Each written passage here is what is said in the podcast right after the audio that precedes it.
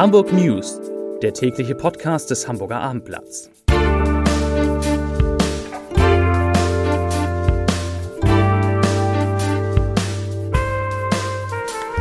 Herzlich willkommen. Mein Name ist Lars Heider und heute geht es um eine wichtige Corona-Marke, die Hamburg hinter sich lässt. Weitere Themen, die Freibäder öffnen wieder. Der Roten Baum bekommt eine Tennisbotschafterin und ein Topkoch stellt sein Restaurant komplett auf vegetarische Speisen um. Fleisch wird zur Beilage, wenn überhaupt. Dazu gleich mehr. Zunächst aber wie immer die Top 3. Die drei meistgelesenen Themen und Texte auf abendblatt.de. Auf Platz 3 Hamburger Praxen bekommen deutlich weniger Impfstoff. Auf Platz 2 Flughafen eröffnet Terminal 2 noch diese Woche. Und auf Platz 1 Linda Zerwakis sagt Lesereise ab. Das waren die Top 3 auf abendblatt.de. Seit heute liegt die 7-Tage-Inzidenz für ganz Deutschland unter dem Wert von 50 Corona-Neuinfektionen je 100.000 Einwohner.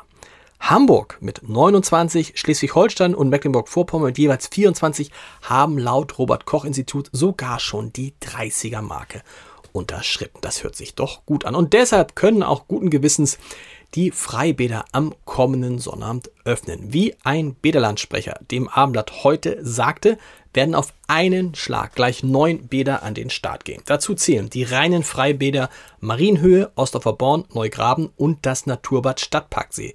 Aber auch die Kombibäder Kaifu, Bondenwald, Rahlstedt, Finkenwerder und Bildstedt machen ihre Außenbereiche auf. Besucher müssen einen negativen Corona-Test oder eine Impfbescheinigung vorlesen, vorlegen. Vorlesen nicht. PCR-Tests dürfen maximal 48 Stunden alt sein, Schnelltest maximal 12 Stunden. Der Vorverkauf für Tickets beginnt bereits morgen am Donnerstag um 12 Uhr. Natürlich kann man auch vor Ort Eintrittskarten kaufen, aber da die Kapazitäten in den Bädern begrenzt sind wegen der geltenden Abstandsregeln, wird geraten, das vielleicht vorher schon online zu erledigen. Und nicht nur die Freibäder machen auch, auch der Hamburger Flughafen nimmt das seit dem Herbst geschlossene Terminal 2 in dieser Woche wieder in Betrieb. Wie der Airport heute mitteilt, seien die Passagierzahlen nach den sehr ruhigen vergangenen Monaten aktuell wieder auf bis zu 10.000 pro Tag gestiegen und durch die Öffnung des zweiten Terminals können man nun sicherstellen, dass die Abstandsregeln auch während der Spitzenstunden problemlos eingehalten werden können. Der Hamburger Senat will ja bekanntlich erst am Freitag über den nächsten Öffnungsschritt in der Corona-Pandemie entscheiden. Und dieser Öffnungsschritt wird voraussichtlich die Bereiche Sport, Kultur, Schule und Veranstaltung umfassen. Die Hamburger CDU fordert bereits heute weitergehende Schritte. Der Fraktionsvorsitzende in der Bürgerschaft, Dennis Thering, sagt, der Senat solle bereits jetzt die Öffnung der Innengastronomie, der Hotels, der Fitnessstudios und ähnlicher Einrichtungen für geimpfte, genesene und getestete Bürgerinnen und Bürger unter strengen Hygienevorschriften vorbereiten und ab spätestens kommender Woche zulassen. Das war's zum Thema Corona für heute.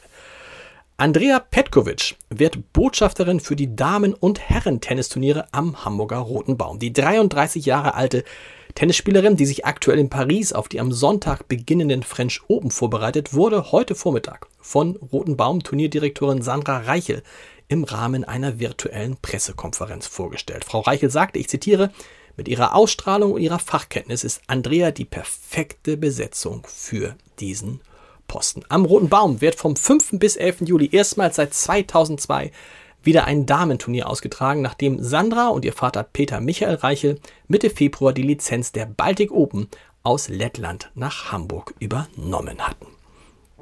Zu grau, zu kalt, zu nass. Der Frühling hat bisher keine Anstalten gemacht, sich von seiner Schönseite zu zeigen, doch es gibt hoffnungsvolle Aussichten für das Wetter in Hamburg. Schon am Sonnabend kann das Thermometer auf bis zu 20 Grad klettern. Und da trifft es sich gut, dass Spitzenkoch Matthias G. Fröhrer seine bei Hamburgerinnen und Hamburgern sehr beliebte Gutsküche in Wulksfelde ab dem 1. Juni wieder öffnen will. Außen wie innen, aber Überraschung als vor allem vegetarisches Restaurant. Fleisch und Fisch soll es nur noch auf einer kleinen Extrakarte und auf Wunsch geben. Das klingt nach einem spannenden Projekt.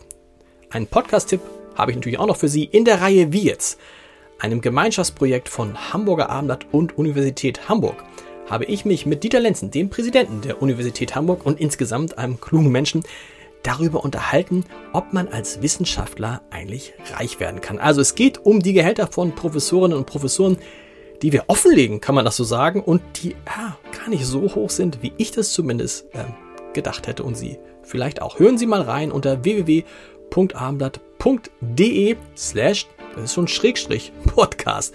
Wir hören uns morgen wieder mit den Hamburg News um 17 Uhr. Bis dahin. Tschüss.